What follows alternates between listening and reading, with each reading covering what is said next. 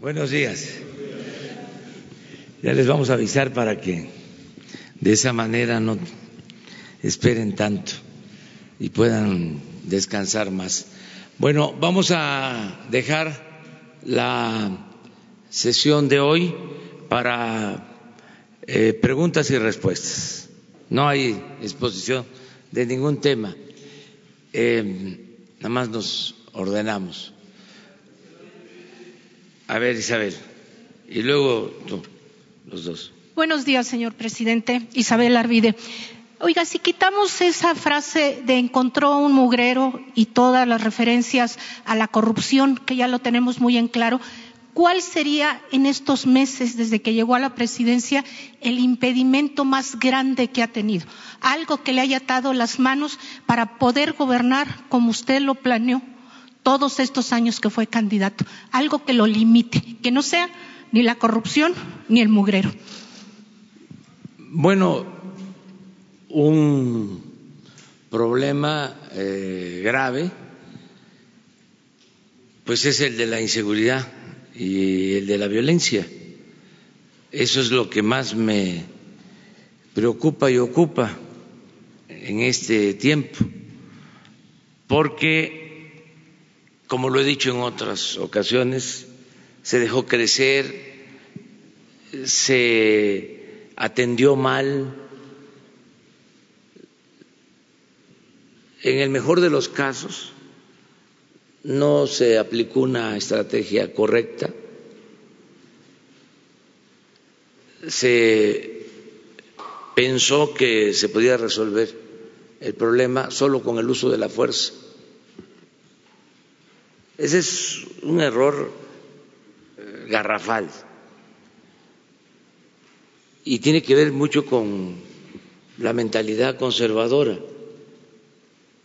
Todavía hay quienes piensan que se puede resolver el problema solo con policías y soldados y marinos y con mano dura y con leyes severas y con cárceles y olvidan que eh, la violencia se desata por los problemas sociales por la desintegración de las familias, por la falta de oportunidades de trabajo, por el abandono al campo, por la migración, porque nos ayuda mucho el que vayan a llegar 35 mil millones de dólares de remesas de nuestros paisanos que se fueron a buscar la vida a Estados Unidos, pero todo esto produjo mucha desintegración familiar, se abandonó a los jóvenes. Entonces, eso eh, causó un daño eh, social. Y eh, echó a perder a muchos que fueron tentados y tomaron el camino de las conductas antisociales y se dedicaron a la actividad delictiva y al mismo tiempo se deshumanizaron, eh, albergaron odio, rencor, producto del abandono, de la frustración. Y esos son los delincuentes actuales. Ese es un problema. Con la realidad hemos topado, diría alguno, señor. Sí. Entonces, ¿qué estamos haciendo? Pues eh, estamos atendiendo las causas, porque siempre se habló de que eso no era opción o que sí funcionaba pero que llevaba tiempo y nunca se atendía. Y entonces se recurría a acciones eh, de fuerza. Entonces hay un cambio completo. La política que estamos llevando a cabo. Y cuando se hablaba también del uso de la fuerza en eh, la mayoría de las veces era retórica, era demagogia. Como lo que dijo Felipe Calderón ayer, señor, de que debería dejar de dar dinero a los jóvenes. Por ejemplo, para, por ejemplo, para darlo a la policía. Por ejemplo, ahí hay una diferencia. ¿sí? Yo no estoy de acuerdo con eso. Y eso nos hace completamente distintos. Afortunadamente. Sí.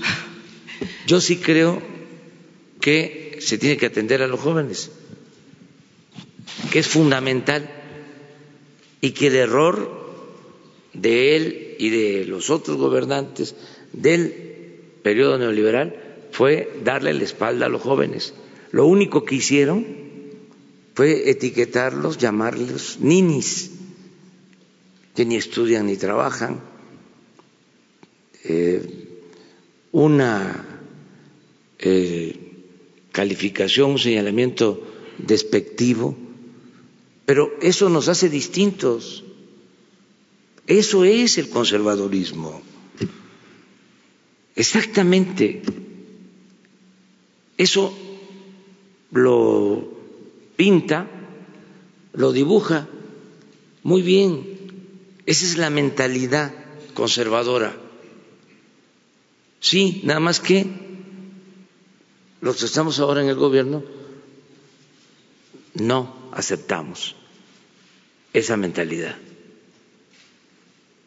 Y eh, nosotros pensamos que los seres humanos no son malos por naturaleza, sino que son las circunstancias los que llevan a que tomen el camino de las conductas antisociales. Entonces estamos atendiendo las causas, estamos atendiendo el origen del problema y por eso el que haya bienestar, el que eh, haya trabajo, el que se atienda a los jóvenes, el que se dé buenos ejemplos desde el gobierno, el no robar,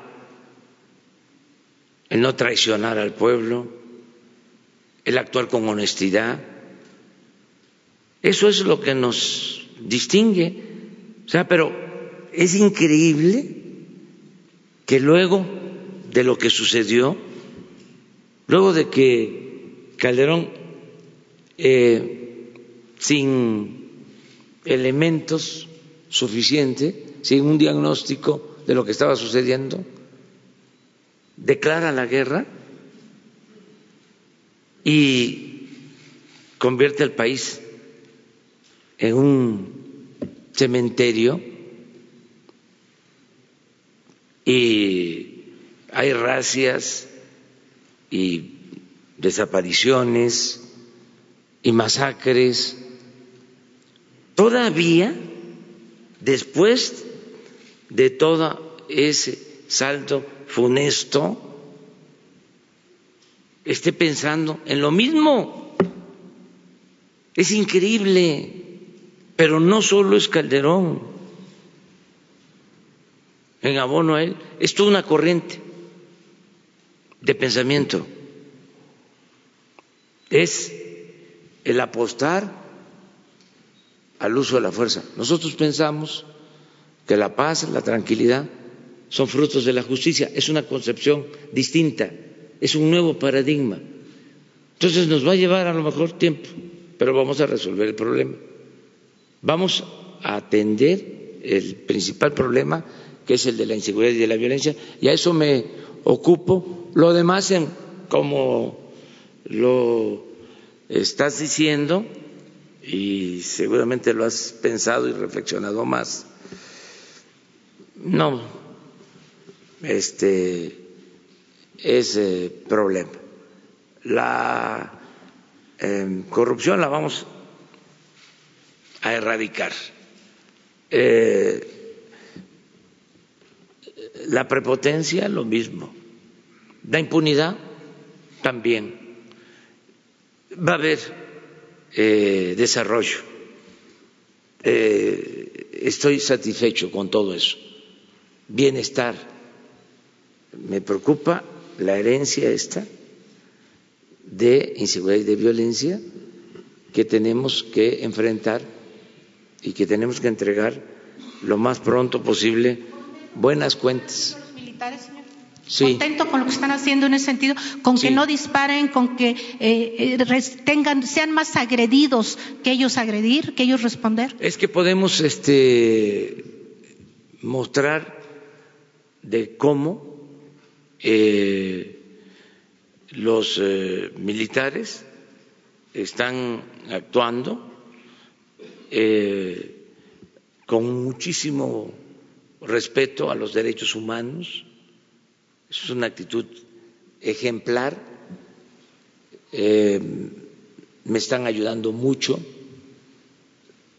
Si me preguntan después del pueblo de México, ¿qué sector me apoya más en el proceso de transformación del país? Diría sin duda las Fuerzas Armadas. Y este vamos avanzando y vamos a salir bien. Es bueno el secretario eh, y muy bien eh, también el secretario de Marina, el almirante Ojeda, los dos, eh, Luis Crescencio y el almirante Ojeda, Rafael Ojeda. Gracias. Gracias, presidente José Sobrevilla, de Noreste, Veracruz, en alianza informativa con frecuencia informativa escrita de Michoacán. Queremos preguntarle eh, de acuerdo con una investigación periodística durante la gubernatura de Lázaro Cárdenas Batel, la constructora Odebrecht hizo la construcción de la presa Francisco J. Mújica en la Tierra Caliente. Esto fue entre 2008 y 2010.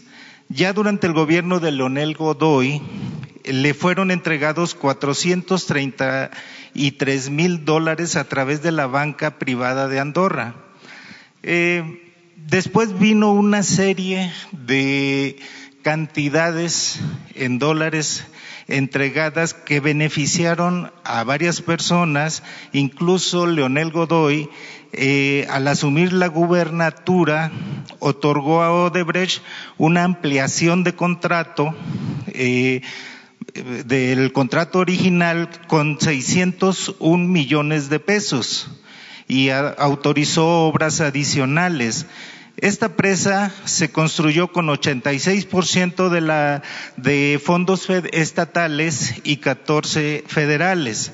Sin embargo, uno de los beneficiados de estos sobornos de Odebrecht en Michoacán fue Gabriel Mendoza Jiménez, quien en su momento fue director general de la Comisión para el Desarrollo Económico y Social y actualmente es secretario técnico del Consejo Nacional de Seguridad, según hizo oficial, me parece que en diciembre, Alfonso Durazo.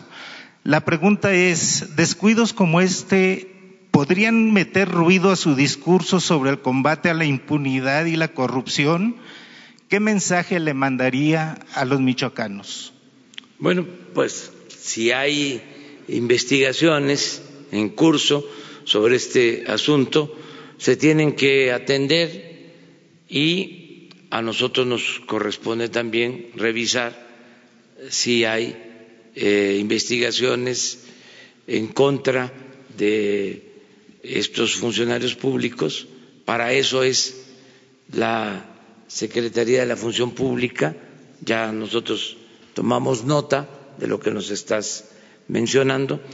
Eh, las empresas en el caso incluso de Odebrecht, tenían contratos, esta empresa en particular, con varios gobiernos en México y en América Latina.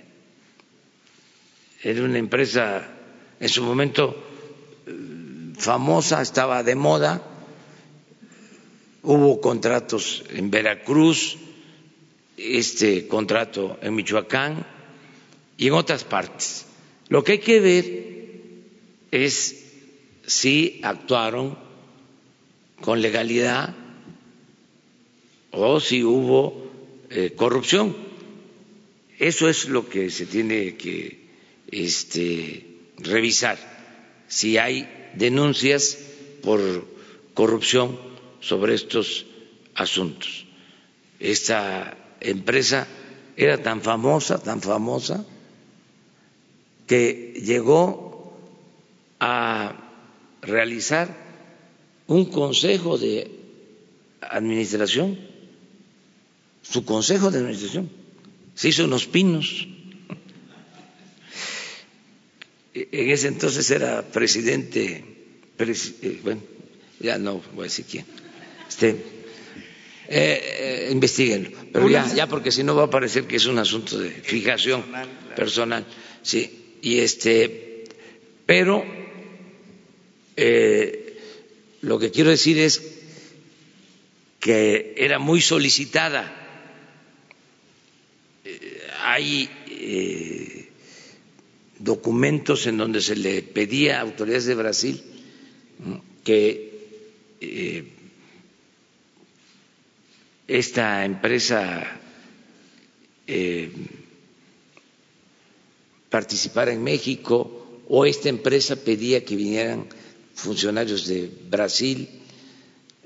Eh, estaba de moda esta empresa. Pero lo que hay que ver es si lo que hicieron estuvo mal, porque tienen una planta, por ejemplo, de polietileno en Coatzacoalcos, que está funcionando, que no hay denuncia en contra de la empresa, o al menos no se ha ventilado nada, aun cuando se eh, acusó de que Pemex les eh, eh, entregó y les sigue entregando por el contrato materia prima en condiciones especiales a Odebrecht. Entonces hay que ver eso.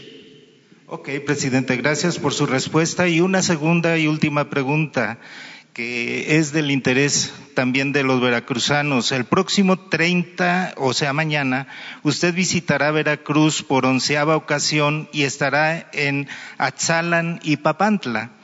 Eh, sin embargo, pese a que el Tajín está inscrito en la lista de Patrimonio Mundial de la UNESCO, en días pasados el gobierno del estado de Veracruz autorizó la entrada de maquinaria pesada en terrenos aledaños que generó daños a la estructura de la zona arqueológica. El INA asegura que tiene interpuestas 30 demandas penales contra quien resulte responsable. Al respecto, los veracruzanos quisiéramos saber lo que opina el presidente de estos hechos, ya que el gobernador del estado no se ha manifestado al respecto. Pues yo creo que debe de castigarse a quienes eh, afectan zonas arqueológicas, es un patrimonio cultural, histórico de primer orden que debemos cuidar. Ahora precisamente voy mañana ya, vamos a, a visitar esa zona y la gente me va a informar sobre este tema. Gracias, presidente. Buenos días, presidente. Eh, los múltiples amparos que se han interpuesto para, la, para que se construya el aeropuerto de Santa Lucía, así como la refinería Dos Bocas y probablemente lo de Tren Maya, han sido eh, interpuestos por jueces que representan eh, grupos fácticos, económicos y políticos que ya están perdiendo al México que les correspondía según ellos. A través del eh, artículo 105 constitucional y que seguramente tendrá un desahogo en la segunda sala de la Suprema Corte de Justicia de la Nación, eh, se quitarán o echarán por debajo esos amparos. ¿Cuándo o qué días su gobierno ya empezará ese trámite para que obviamente empiecen esas obras que detonarán eh, obviamente empleos y el desarrollo de este país, presidente? Sí, estamos ya este, tramitando que se resuelva en definitiva lo de los amparos, porque en efecto necesitamos trabajar en Santa Lucía para eh, tener a tiempo el nuevo aeropuerto. Yo espero que en unos días más el Poder Judicial resuelva sobre estos asuntos. Esa es la información que tengo, que se va a resolver eh, pronto. Se va a aplicar el principio de eh, justicia pronta y expedita, eh, porque se requiere, es un asunto de interés nacional. Necesitamos construir ese aeropuerto. Y hay, como lo hemos estado diciendo, y se puede constatar, una especie de sabotaje legal, la promoción de eh, amparos masivos, ya no sé ni cuántos, pero eh, yo hablaba de 40, luego me dijeron que 80, luego más de 100 amparos. Este para impedir que avancemos. Esto también tiene que ver con el conservadurismo. Así este, actúan. Eh, desgastan incluso un derecho mm, que es fundamental para el ejercicio de las libertades, el amparo, pero no les importa, porque eh, el propósito es que fracasemos, que nos vaya mal. Están eh, obnubilados. Fuera de quicio. Y no eh, se dan cuenta que con esa actitud pues eh, afectan el desarrollo del país, pero además que al final de cuentas no van a lograr su propósito, porque nosotros vamos a seguir defendiendo todo lo que consideremos bueno para el desarrollo de México. Y somos perseverantes. No vamos eh, a hacernos a un lado, no vamos a dar ni un paso atrás, ni siquiera para tomar impulso. Además, hasta nos estimula cuando hay eh, estos actos irracionales, como decía Ponciano Arriaga, entre más me golpean, más digno me siento. Es decir, eh, y vamos a seguir adelante. Entonces, estamos esperando que resuelva el Poder Judicial, porque lo que quisieran también estos conservadores, que son además de corruptos muy, eh, con todo respeto, torpes, lo que quisieran es que, a ver, cayéramos en una provocación y que nos lanzáramos en contra del Poder Judicial para poder decir, ya bien, Ahí está el autoritarismo, ¿no? No, no, no, no, no, no. Eh, nosotros llegamos aquí para construir una auténtica democracia, no una dictadura. No tenemos nosotros afanes autoritarios. nada por la fuerza, todo por la razón y el derecho. Y es muy fuerte eh, el uso de la razón. Es una arma muy poderosa, eh, muy poderosa.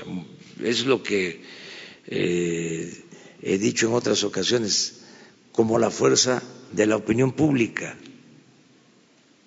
O sea, no se avanza si no se tiene razón, si no hay argumentos, si este, lo que quieren es continuar con el régimen de corrupción, de injusticias, de privilegios, pues la gente no apoya eso, les va mal. Eh, no es para presumir, pero la mayoría de la gente está respaldando al gobierno. La mayoría. Porque la gente estaba harta de la corrupción, de la prepotencia, del doble discurso, de la hipocresía, del control casi absoluto de los medios de información. Ahora imagínense, es un timbre de orgullo eh, saber que se desató como nunca la crítica en los medios. Es este algo excepcional lo que estamos viviendo. Eh, nunca se había cuestionado tanto al gobierno. Y también eh, nunca eh, se había tenido tanta defensa de los ciudadanos en redes sociales, en todos lados. Entonces es interesante, estamos viviendo tiempos interesantes. Dicen que los asiáticos, cuando nacen los niños, así como nosotros decimos que lo bendiga el Creador. Ellos dicen que vivan tiempos interesantes. Entonces, nosotros estamos viviendo, no nos podemos quejar, un tiempo muy interesante. Y una segunda pregunta, presidente, si me lo permite. Eh, la 4T está combatiendo la corrupción, está obviamente quitando el huachicoleo en el gas, en el petróleo, las gasolinas y demás.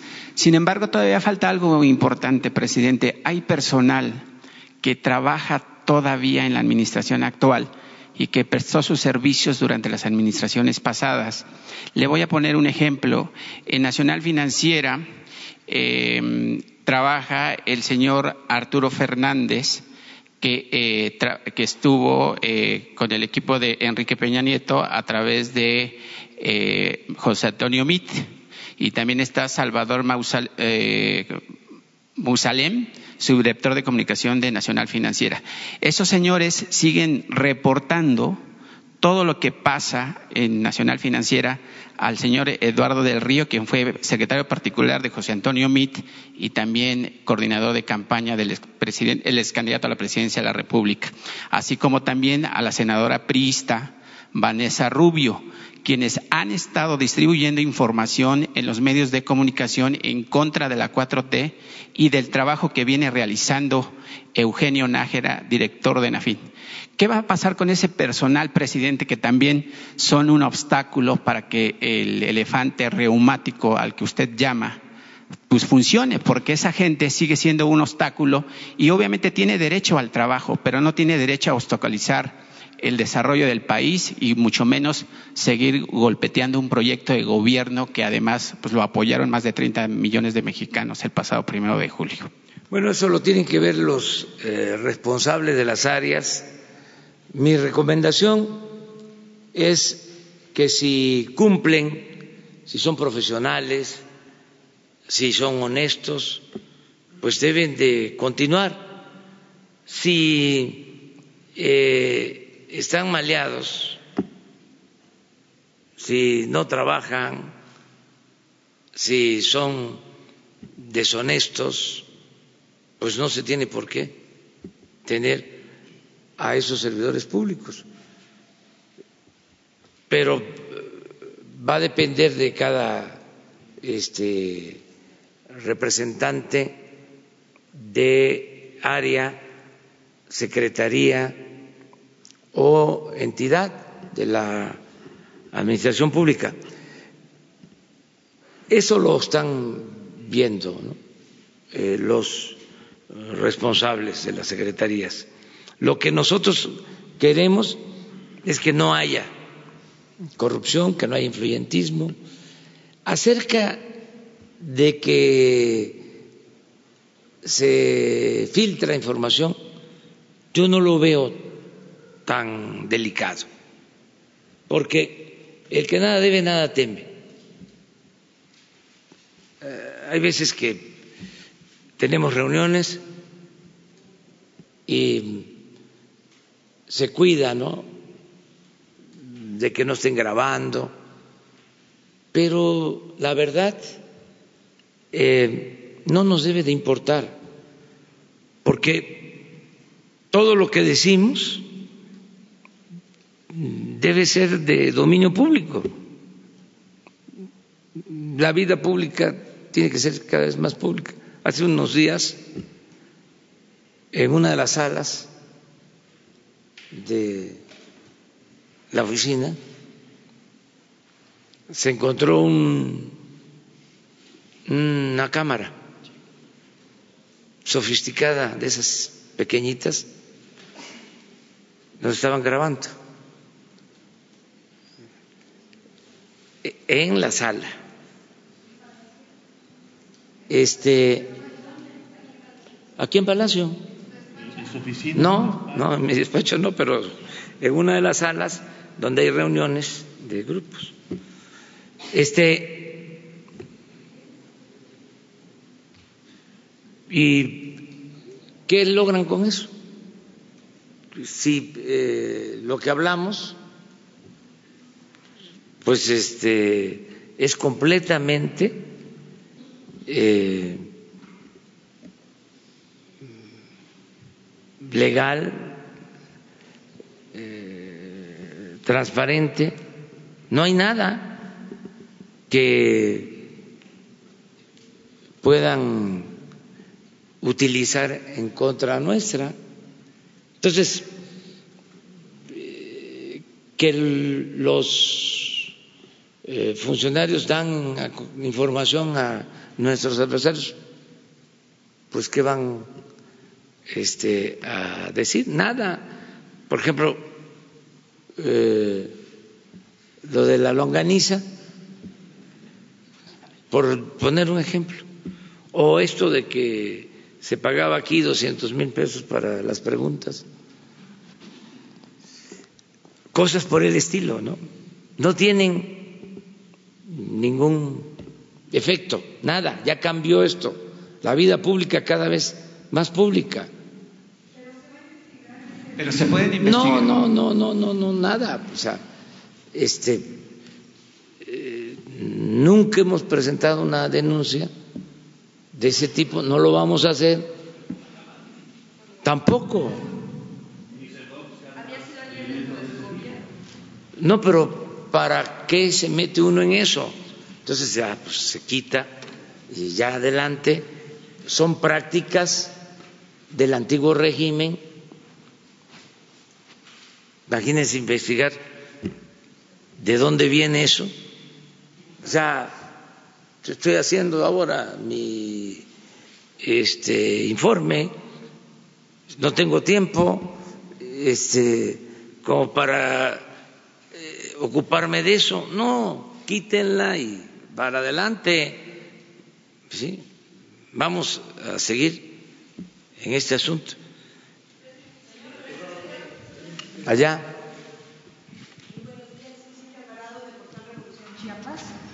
Eh, gracias. Señor presidente, buenos días. La guerra contra el narcotráfico del expresidente Calderón dejó también lastimadas a muchas familias militares. Hay cientos de militares que han sido, pues son presos, tienen más de ocho o diez años que sin sentencia todavía están presos, con procesos turbios. Eh, en algunas ocasiones les evitaron que sus abogados civiles entraran a audiencias y los defendieran están esparcidos en cárceles civiles en toda la República. Eh, ellos no pueden revisar en ocasiones sus expedientes porque están concentrados los expedientes aquí en campo número uno. Ellos están solicitando que sean trasladados nuevamente al campo número uno para poder continuar su defensa. Eh, usted recibió, bueno, la oficina de atención ciudadana recibió una carta de propia mano del teniente Iván Cabrera Reyes no ha tenido ningún, ningún avance. Él le está explicando cuáles son las fallas procesales en el caso de él. Pero en todos estos casos, señor presidente, hay una invención de crímenes que hasta, hasta la fecha eh, no los han podido sentenciar porque no hay realmente nada concreto que los, que los incrimine. Mi pregunta es, señor presidente, ¿Usted daría instrucciones para que estos militares sean trasladados al campo militar número uno y que sean estudiados sus casos por un ombudsman eh, que, pueda que pueda revisar realmente que estas personas por hacer su trabajo, por servir a la nación, fueron incriminados con el crimen organizado de una manera pues muy, muy turbia. Sí, mire, yo lo que puedo hacer, y es mi compromiso, es eh, pedirle al general secretario, Luis Crescencio Sandoval, que atienda este asunto. Y él va a eh, darle eh, atención especial, le tengo toda la confianza, es un hombre recto e íntegro, justo, honesto. Entonces, ahora mismo eh, vamos a buscar la forma para que él se entreviste con quienes ustedes lo, lo, consideren y de acuerdo a la normatividad de la Secretaría de Defensa, de acuerdo a la ley, este, se actúe pero van a ser atendidos. Muchas gracias. Señor presidente, también la frontera sur sufre varios problemas. Uno de esos problemas, pues, es la cuestión migratoria. El pasado 21 de agosto, el miércoles pasado, su servidora estuvo ahí en, el, en la estación siglo XXI. Fue el primer bloqueo que realizaron los migrantes intercontinentales de África. Eh, la mayoría son de África. Se pusieron en medio de las calles, no querían dejar pasar ni salir ni entrar al Instituto de Migración. La Guardia Nacional, el la Policía Federal actuaron con suma responsabilidad, eh, hablando con ellos bastante tiempo hasta que ya no fue posible, más que los tuvieron que desalojar. Este, esta semana que ha estado pasando, señor presidente, ha sido de confrontación diaria en ese sitio. Por un lado, los migrantes están cansados de estar esperando por dos meses, casi tres meses, a que les den un documento para que puedan transitar. Eh, si no va a ser posible darles ese documento, entonces sería muy bueno que pues se les deportara. Por otro lado, pues la presencia de la Guardia Nacional se ve muy desgastada en ese sentido porque pues prácticamente tienen que contener eh, los embates, la desesperación de estas personas migrantes y se está generando un conflicto un tanto estéril eh, y está dejando pues mal a la Guardia Nacional. Y pues también en lo personal yo tuve ataques de, los mismos migrantes porque yo defendí a la Guardia Nacional y les pedí a ellos que respetaran las leyes mexicanas que respetaran, que guardaran calma, pero están muy desesperados. Entonces, la situación migratoria, eh, yo escuché unas grabaciones, las tengo en mi poder, de gente de Nicaragua que están organizando una segunda caravana masiva, están organizando desde Nicaragua, Honduras, El Salvador, Guatemala. Ellos están diciendo que vienen con mucha fuerza y ellos saben que en Tapachula y en toda la zona sur hay muchos migrantes que están esperando a que vengan más para subir en caravana. Ese es el propósito de ellos. Están diciendo que no importa que esté la Guardia Nacional y están movidos por cierta gente que los está motivando para que suban, para que entren y para que sigan causando conflicto que en lo personal considero, señor presidente, es también un, un, buscapiés, es un, es un, un atropello, pero también están queriendo estorbar el trabajo de usted, el trabajo de este nuevo régimen. Por otro lado, en la frontera sur también, pues se crea mayor inseguridad derivada de los migrantes, no solamente de ellos, sino que es todo un caldo de cultivo. Pero también se suma, señor presidente, a que no hay circulante, a que no hay industria, no hay, no hay trabajo. La gente está sufriendo mucho en lo personal. Me toca entrevistar a gente que está pues su, su, economía muy desgastada y no no no ellos consideran que cuando se anuncia que el gobierno mexicano está ayudando a los migrantes, dicen, pero ¿por qué están ayudando a los migrantes? ¿Por qué no nos están ayudando a nosotros? No les ha llegado del todo la, ayuda. Entonces, considero que se está descuidando un poco, tal vez los gobiernos locales no están siendo sensibles a la gente más necesitada en esa área, a pesar de que los programas sociales pues se están dispersando, ¿no? Pero también quiero comentarle, señor presidente, que todo esto también tiene se complica porque en el caso de Tapachula hay mucha, mucha corrupción. Está documentada. Actualmente el presidente municipal, Óscar Gurría Penagos, está privatizando prácticamente el, el, servicio de la, basura. Rentó 30 camiones de basura a un costo de cuatro millones quinientos mil pesos al mes. Con ese dinero podría comprar dos veces los mismos camiones o el doble en dos años. La sociedad se le pronunció que los comprara, que no los rentara. No escuchó a la sociedad. Es un gobierno que se ha cerrado, que no escucha. Eh, actualmente está dejando con sus planes fuera del trabajo a tricicleros, a gente que recolecta la basura por años. En Tapachula, más de 700 familias muy pobres que se dedican a eso les está cerrando el paso y está diciendo que quiere limpiar a Tapachula, pero no está incluyendo a la gente más pobre, contradiciendo lo que usted dice que primero los pobres. También está atacando a la gente que no tiene locales para vender. Tapachula ha crecido muchísimo y solamente tiene dos mercados formales que ya están a reventar. Entonces la gente que no tiene empleos, pues se dedica a vender por años. Esta gente que está vendiendo en las calles le está solicitando al presidente una reubicación y le está diciendo queremos pagar. Es más, ellos pagan pagan cuotas y tienen sus comprobantes. Pero ¿qué hizo el señor presidente? Les echó la policía, les levantó órdenes de aprehensión, lo mismo a los tricicleros.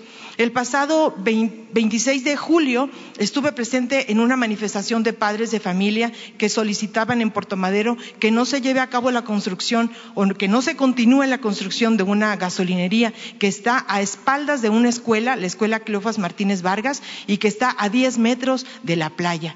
Eh, totalmente en contradiciendo las normas que dicen que no puede haber una gasolinería a 150 metros eh, mínimo de un lugar en donde hay población masiva. Y tampoco puede estar cerca de un afluente, de un río, de un, una cuenca y menos del mar. Eh, está protegiendo el, el, señor presidente Gurría Penagos, está protegiendo a, esta, a los dueños de esa empresa en contra de la voluntad de los padres de familia, en contra de la transparencia. No está dando informes, los golpearon, se los llevaron detenidos, estuvieron más de 36 horas detenidos y pues la situación se complica, la situación migrante, la pobreza, pero también la mala administración. Mi pregunta es, señor presidente, en Tapachula están llevando a cabo una, una, un movimiento de revocación de mandato porque la gente está desesperada, que no encuentran en este presidente una cuarta transformación.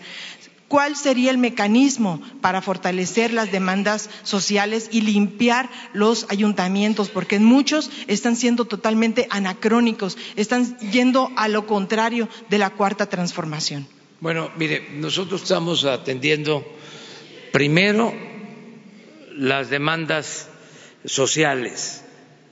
Una prioridad, la principal, es el bienestar de la gente. En el caso de Chiapas hay inversión para programas de bienestar como nunca se había visto en la historia. Se está ayudando mucho. Acabo de estar en la frontera, estuve en Benemérito de las Américas, en la frontera con Guatemala, y pude constatar que se están aplicando los programas de Sembrando Vida, la atención a los jóvenes, los adultos mayores están recibiendo su apoyo, las personas con discapacidad, en fin, eh, hay una atención especial a la gente humilde, a la gente pobre en Chiapas y se están dando oportunidades de trabajo. Eh, el dato que tengo, solo en el programa Sembrando Vida, son doscientas mil hectáreas en Chiapas que se están sembrando de árboles maderables y frutales y ochenta mil empleos permanentes. Esto nunca había sucedido. Eh, en el tema migratorio estamos eh, procurando no violar derechos humanos y desde luego que hay muchas provocaciones, pero tenemos nosotros que evitar caer en provocaciones. Y decirle a la gente, no solo de nuestro país, a nuestros hermanos centroamericanos, de que no se dejen eh, manipular, que no se dejen engañar por eh, traficantes de personas, porque hay toda una red que se dedica a esto, se les conoce coloquialmente como polleros, que hacen su agosto, que cobran eh, eh, cantidades considerables por eh, trasladar a migrantes. Y son los que organizan estas este, caravanas, no es que surjan de manera espontánea, es una red que existe. Bueno, todos estos que cobran, que trafican con eh, la necesidad de trabajo, de bienestar, de seguridad de los migrantes, pues están cometiendo un delito. Y si eh, continúan con esas actitudes, pues van a ser sancionados. Ya lo estamos haciendo en el caso de México. Y sin violar derechos humanos, estamos cuidando que no haya eh, anarquía, desorden, y no vamos a ceder porque esto que ha estado sucediendo últimamente en Tapachula, pues eh, eh, tiene como propósito el que se obligue a las autoridades mexicanas a dar este, certificados para que sean admitidos los migrantes en Estados Unidos. Eso no lo podemos hacer no nos corresponde. Entonces, esas protestas pues no van a tener eh, ningún eh, resultado, eh, que no se dejen los migrantes engañar, repito, manipular por estos señores que se dedican a sacar dinero eh, eh, engañando, enganchando a gente que necesita de trabajo. Estamos, en el caso de Chiapas, y también ayudando en Centroamérica para que haya empleo y para que la gente no se vea obligada a emigrar.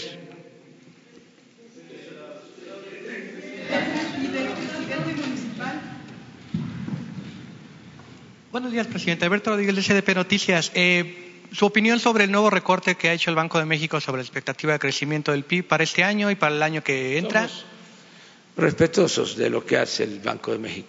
Nosotros eh, estamos bien y de buenas. No les gusta a los tecnócratas que yo me exprese de esta manera, pero me interesa mucho la economía popular. Lo que más me importa es que la gente tenga para satisfacer sus necesidades básicas. Eso es lo que más me importa. A los tecnócratas, a los neoliberales, eh, les obsesionan las cifras, los datos. Les obsesiona, por ejemplo, eh, el dato de crecimiento económico. Y a mí no me dice mucho eso,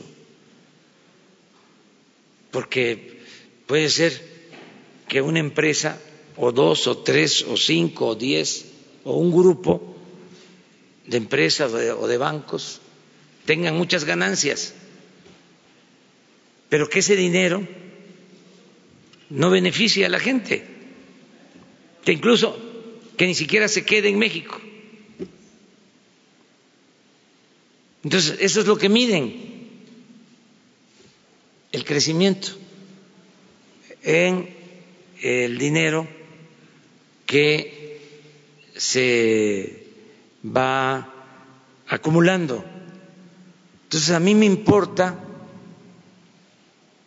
que el crecimiento vaya acompañado del bienestar, que se distribuya el ingreso, la riqueza. Entonces, me da mucho gusto, son concepciones distintas, es un poco lo que hablábamos ahora de tema de inseguridad, cómo tenemos visiones opuestas Bueno, a mí me importa mucho saber de que la gente tiene para ir a comprar a la tienda sus alimentos. Lo que decía yo, deja que termine, lo que decía yo de que este en las matanzas de reses los rastros que todavía hay en el campo. El carnicero eh, vendía una res o mataba el domingo eh, y se le dificultaba vender toda la carne.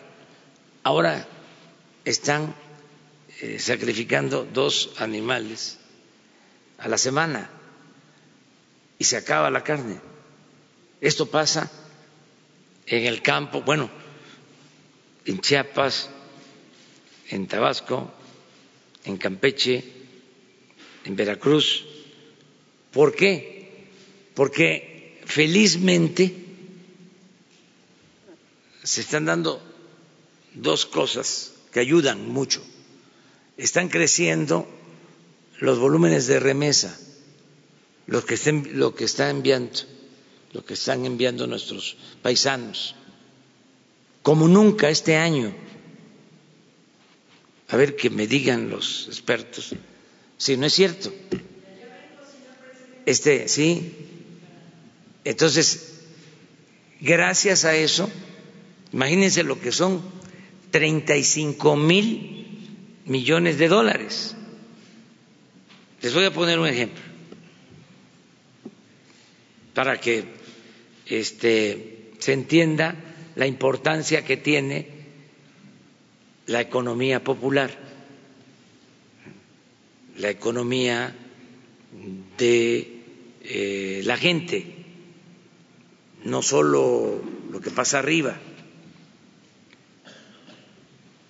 Le agradezco mucho al sector privado de México porque están invirtiendo y están creando empleos y están trabajando de manera coordinada con nosotros.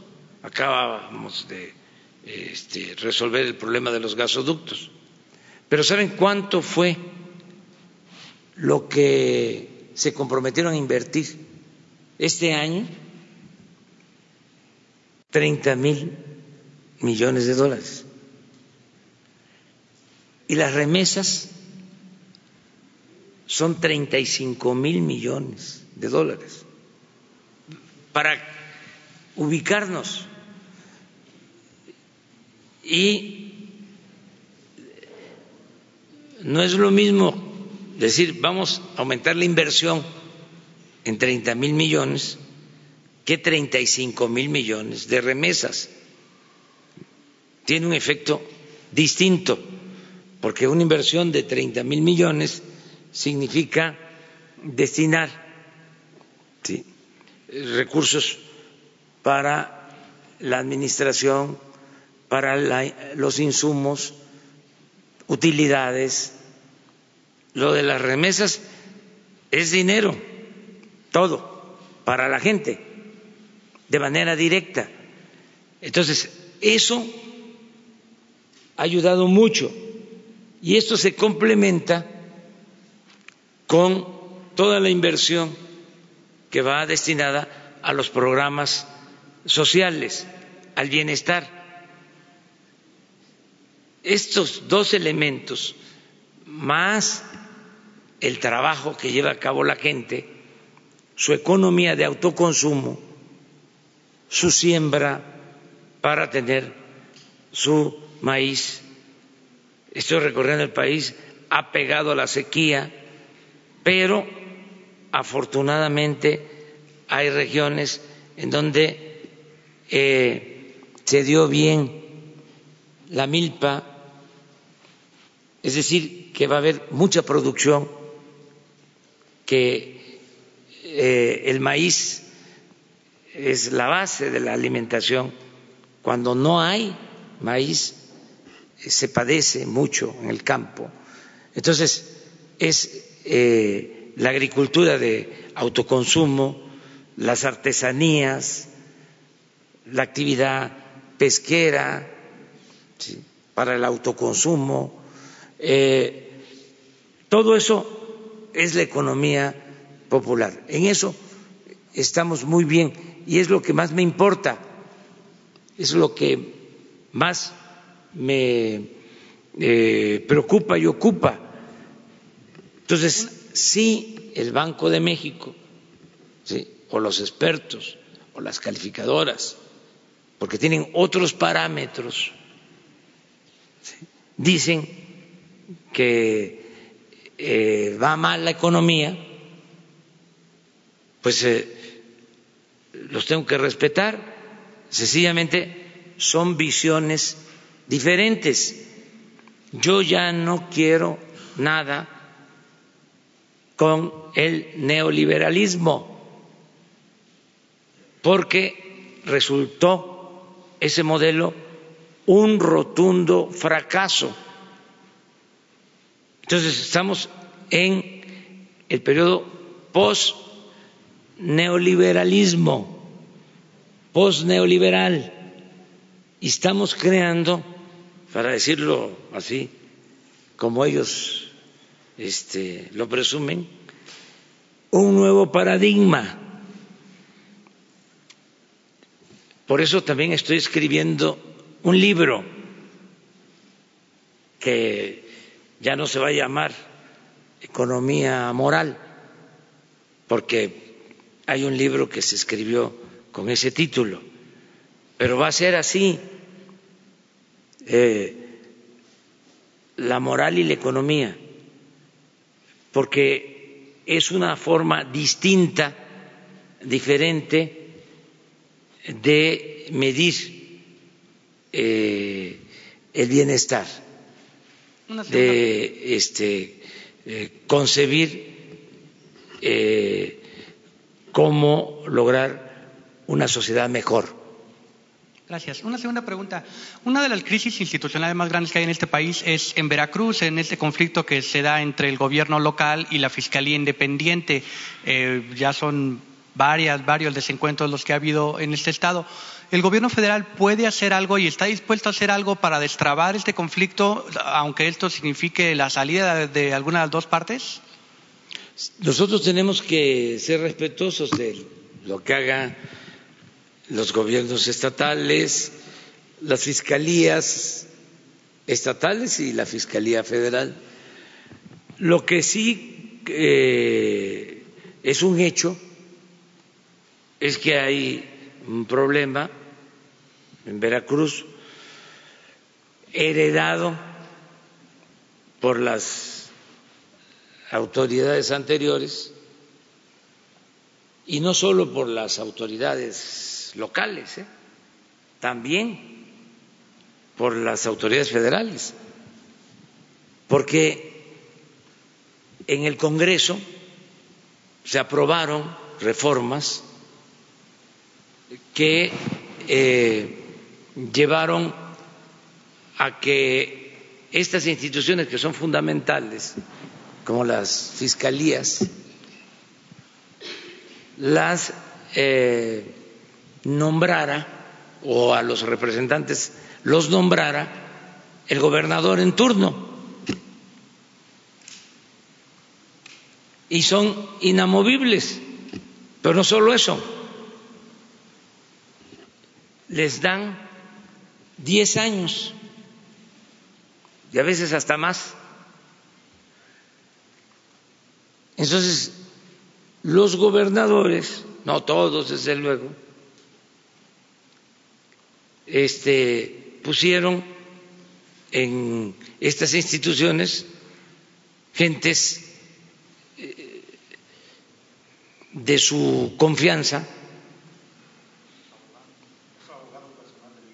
Sí, entonces fue un abuso y esto sucedió en el caso de fiscalías y en el caso de los fiscales anticorrupción, una burla. Imagínense el gobernador nombrando al fiscal anticorrupción. Y por 10 años. Entonces, todo esto, desde luego que genera conflictos, ha generado problemas, se tiene que ir resolviendo y el planteamiento nuestro es que trátese de quién se trate, si hay contubernio con la delincuencia, se tiene que castigar. Yo creo que sí. Pienso que la Fiscalía debe de hacer una investigación a fondo en el caso de Veracruz y en todos los casos. En todos los casos, sí.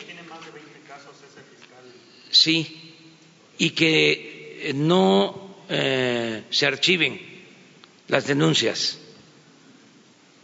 Miren, hay dos cosas que se tienen que combatir. Una es la delincuencia, las conductas ilícitas, lo que tiene que ver con la actuación del crimen organizado. Se tiene que enfrentar. Pero otra, igual de importante, para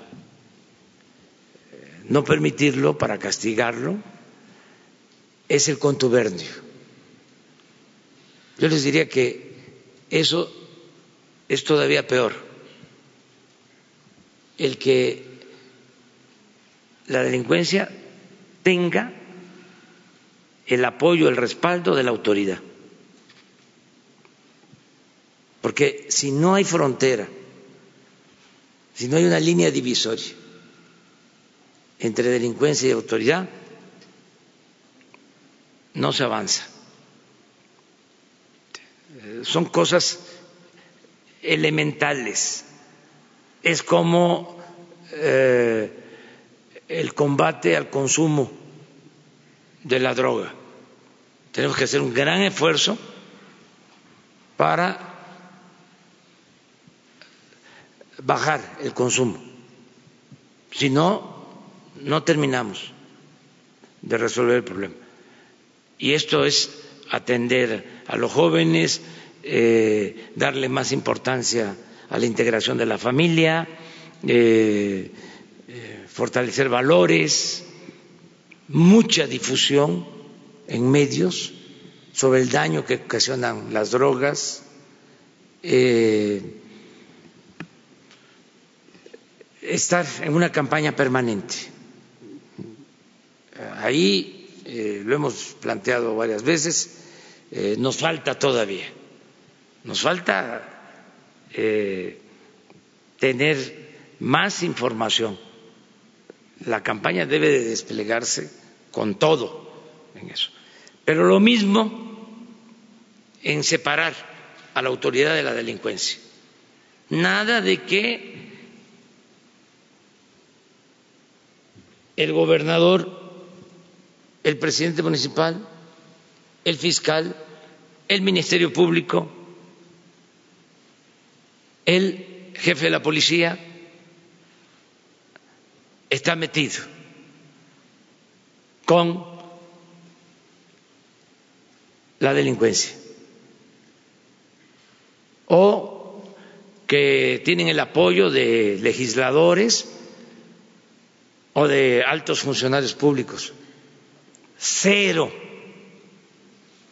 eh, influyentismo cero impunidad. Por eso, en estos casos y en otros, investigar a fondo. Y si hubo eh, involucramiento o las llamadas omisiones, eh, ministerios públicos, jueces, denunciarlo. Ahí nada de tolerancia. Eso debe de quedar muy claro porque son eh, muchos los daños. Esto de Coatzacoalco es un crimen dolorosísimo, algo horrendo, inhumano, eh, algo que entristece, nos degrada como sociedad, como gobierno, como país. Entonces, esto no se puede permitir. Y eh, buscar la forma de que esto no se repita por todos los medios. A ver. Señor presidente. Señor presidente Jaime Hernández de Bajo Palabra, eh, los jubilados y pensionados del IMSS y del ISTE de todo el país solicitan su intervención o su apoyo. Uno, para pedirle la cancelación del UMA y dos, que se nivelen sus jubilaciones y prestaciones conforme al tabulador de salarios mínimos. ¿Qué opinión le merece esta petición? Es una demanda que tienen el que sus pensiones se eh, midan, se establezcan a partir del salario mínimo. Se está viendo eso.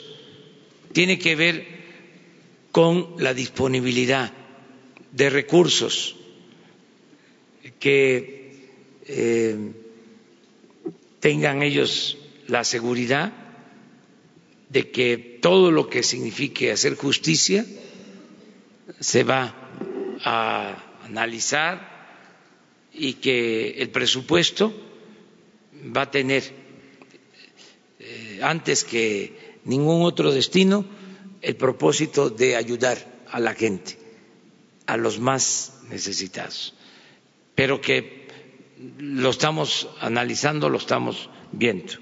A ver. Sí, buenos días, señor presidente. Demián Duarte, de Pasión por los Negocios, Política Rock and Roll, eh, Proyecto Puente, de Hermosillo, Sonora. Bueno, primero que nada, decirle que es usted muy bienvenido a nuestro estado ahora que nos va a visitar el lunes este, y plantearle, usted sabe, hay muchos temas en Sonora eh, y uno en particular se relaciona con el anuncio muy positivo que se hizo el pasado martes respecto al tema de los gasoductos. En Sonora tenemos dos de esos ocho gasoductos. Ambos gasoductos tienen problemas. Eh, uno en particular es el gasoducto Sonora, como le conocemos eh, que pasa eh, precisamente desde el norte hasta el sur del estado y conecta con Sinaloa. En Loma de Bacum, eh, la tribu yaqui o, una facción de la tribu yaqui, debería decirlo, se ha opuesto a la operación y construcción de este gasoducto en específico. preguntarle si hay una manera de que usted, como, como, lo, como lo planteó, intervenga precisamente para resolver ese problema en específico. Y además el otro gasoducto, el de Grupo Carso, también tiene problemas por el derecho de vía con algunos ejidatarios. preguntarle si, si, hay posibilidades de que la presidencia intervenga para resolver ambos. y si me permite hacerle una segunda pregunta. Estamos interviniendo. La Secretaría de Gobernación, la licenciada Olga Sánchez Cordero, está atendiendo este asunto y vamos a seguir ayudando para destrabar estos conflictos y que podamos liberar los eh, ductos. Esto eh, nos ayuda. Antes, a lo mejor, se podía pensar, eh, se está entregando el país, están haciendo su agosto, están haciendo negocios, están lucrando las empresas, eh, el gobierno eh, no nos representa y es una gran injusticia la que se está cometiendo. Luego entonces yo bloqueo, yo me opongo, eh, yo pues me defiendo de distintas maneras, un poco guardadas las proporciones, lo que pasaba con el huachicol, de que, ¿por qué no voy yo a ir a una zanja en donde hay una toma clandestina si ahí está la gasolina y la recojo y de eso vivo porque no tengo otra opción y además los del gobierno se roban todo. Bueno, eso ya no pasa. Los del gobierno no se roban el dinero. Y hay trabajo. Entonces ya no hay una justificación para cometer un ilícito. Es lo mismo en el caso de los eh, ductos ahora resulta que si eh, se detiene la construcción de los ductos, pues pierde el pueblo, porque es la Comisión Federal de Electricidad, no es la empresa. Y ahora la Comisión Federal de Electricidad es de la nación porque llegó el momento en que ya no era de la nación, estaba tomada al servicio de intereses particulares. Entonces es de la nación, es de todos, es lo que pasa con la planta termoeléctrica en Morelos. Yo lamento mucho de que se haya hecho el gasoducto y la planta. Es más, de estos gasoductos, si yo hubiese estado en la presidencia, a lo mejor no se hubiesen contratado o no se hubiesen contratado así. Pero llegamos y ya tenemos que resolver el problema. Ni modo de decir, lo hicieron otros y hay que queden los tubos con la inversión, con las demandas en contra del gobierno, con el desprestigio por el gobierno por no cumplir contratos, aunque los hayan hecho las pasadas administraciones y no en las mejores condiciones para el país. Entonces tenemos que actuar. En el caso de Morelos, esa planta que podemos operar, si se permite conectarla, faltan 100 metros. Lo que produciría esa planta de energía eh, es lo que se consume de energía en todo Morelos. Y es una inversión de más de 20 mil millones de pesos. Entonces yo sé, pues, que no se consultó a la gente, que se impusieron las cosas, que eh, se dieron los contratos a las empresas, pero ya existe la planta y es de la Comisión Federal de Electricidad, es del pueblo de México. Y al final de cuentas, ¿Qué es lo que se va a ganar si nos ayudamos todos a que no paguemos más por la luz? Ese es mi compromiso, pero necesito apoyo, porque si no eh, ayudamos todos, pues entonces no vamos a poder enfrentar la crisis económica. Si se ayuda, y lo están haciendo, ¿eh? campesinos, y hay arreglos, y donde no se pagaron las indemnizaciones, hay que pagarlas. Pero hay casos también en donde ya se pagaron y quieren que se vuelvan a pagar o este eh, de repente hay líderes que eh, viven de la extorsión. Esto también hay que plantearlo así. Entonces, ¿a quién se afecta? Al pueblo. Entonces, que no nos digan que es un movimiento popular el que eh, afecta al pueblo. Entonces, todo esto se tiene que ir entendiendo. Ya cambiaron las cosas. Si eh, el que está de secretario de Comunicaciones, el ingeniero Jiménez Espriu, estuviese sacando provecho personal de su cargo, dando contratos a sus amigos, a sus allegados, por moches, por sobornos, y se estuviese enriqueciendo. Entonces, a lo mejor habría la justificación decir, ah, yo hago lo mismo, pero no, el ingeniero Jiménez Esbrú de Comunicaciones está actuando con honestidad. Y el presidente lo mismo.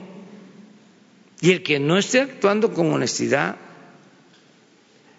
se va y se puede ir a la cárcel, porque la corrupción es delito grave, pero todos tenemos que portarnos bien para poder salir adelante. Entonces sí vamos a ir a Sonora. Sí. Eh, señor presidente, eh, otro tema, eh, usted ha dicho y ha planteado que la cultura y la educación son temas igual de importantes o incluso más que el tema del deporte, que bueno ha estado muy en auge y en boga en estos días. Sonora, que es mi estado, eh, pues es normalmente fuente y origen de muchos artistas, de mucho talento. Eh, le quiero plantear dos cosas en particular sobre Sonora. Hay una escuela preparatoria en particular que se llama o conocemos como CEDART, Jesús eh, José Eduardo Pearson, que tiene 40 años operando en Sonora. Es una escuela de excelencia, de donde sale mucho talento. El asunto es que no tiene instalaciones propias, no tiene infraestructura, está anexa a, lo que es la Casa de la Cultura de Hermosillo. Preguntarle si existe la posibilidad de que el IMBA, porque depende del IMBA en particular, tome cartas en ese asunto en específico, porque tiene más de 37 generaciones que han egresado de ahí, de jóvenes muy talentosos, y que simplemente pues no tienen las condiciones para, operar de manera adecuada. Preguntarle si hay manera de que se intervenga en ese asunto en particular.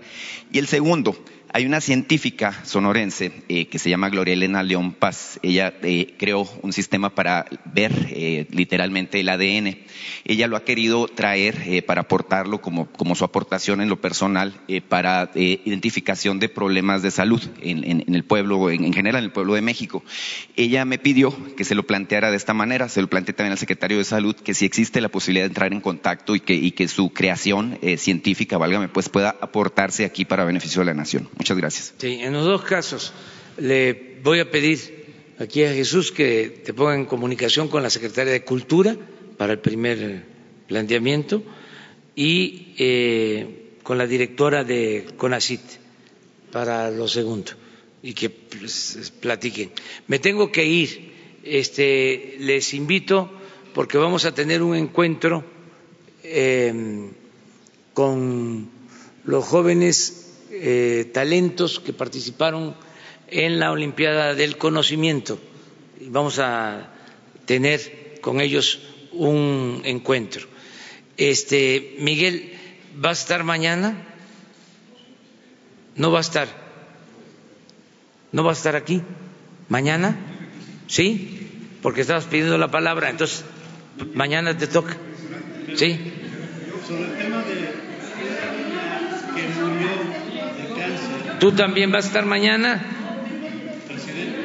¿De dónde vienes?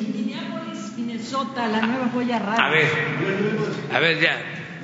Buenos días. Tú mañana. Buenos días, señor presidente. Muchísimas gracias y felicitaciones. Todos son famosos, ¿eh? De verdad, eh, porque ha tenido un impulso extraordinario este tipo de conferencias, señor presidente. Eh, soy María Elizabeth Bello Caro, vengo de la Nueva Joya Radio y el saludo también del presidente, el señor Leo Álvarez. En primer lugar, les dije a mi auditorio, yo soy de Perote, Veracruz, pero ya tengo 12 años viviendo en Minneapolis, Minnesota, que es la frontera casi con Canadá. Eh, el mensaje que me dieron, porque allá hay veracruzanos, hay de Michoacán, hay de Chiapas, de todo eh, lo que es el país, y les comenté, incluso los centroamericanos nos han dicho esto. Felicidades por su presidente. Quisiéramos uno igual como el que tienen ahora. Le quiero decir que a nivel internacional, la imagen que tiene ahora México de verdad nos da orgullo licenciado Andrés Manuel López Obrador. Nos da orgullo porque seis años anteriores, la verdad, nos pisoteaban por la imagen. Ahora, de verdad que eh, estamos conscientes y el auditorio dice, Mari Bello, ¿vas a ir? Claro, voy a hacer el intento porque vengo a un evento de la Asociación Nacional de Locutores que está representado por la licenciada Rosalío Baún y que hoy pues me entregan el micrófono de oro por los 31 años, pero es compartido con todos los medios y les dije que venía a estar y el saludo para usted, me dijeron esto, Mari, dale un abrazo al señor presidente y les dije, me canso ganso que sí se lo doy. Entonces, pues si me permite, se lo puedo dar, ¿verdad? Pues. Entonces, pues muchísimas gracias y de verdad, ayer también gracias a Dios, me dio la posibilidad de estar en la exhibición de las 33 obras que se dieron en Los Pinos. Y ahí estuvo la secretaria de Cultura eh, y de verdad que ha elegido usted un gran gabinete. Gracias, señor presidente. Muy amable. Gracias. Y yo lo entrevisté en Perote, Veracruz, cuando usted era candidato a diputado y me dijo, me hablaba en aquel tiempo del Fobaproa. Y mi padre, que en paz descanse, estaría feliz, él murió en el 2011 y me dijo, ese señor lo admiro, porque mi padre y mi abuelo fue secretario de Emiliano Zapata. Mi padre era, mi abuelo era de dinero, abandonó todo por irse con Emiliano Zapata, el señor Alberto Bello García, que está en el cielo y que seguro está orgulloso de que tenga un presidente como usted. Bueno, un saludo a todos los paisanos, ya lo he dicho varias veces, son nuestros héroes vivientes, nuestros paisanos. Un abrazo cariñosísimo y no les vamos a fallar. Adiós, adiós. Y me canso ganso. Exactamente. Ya cumplí. Así es que nuestra gente. Muchísimas gracias y felicidades a todos.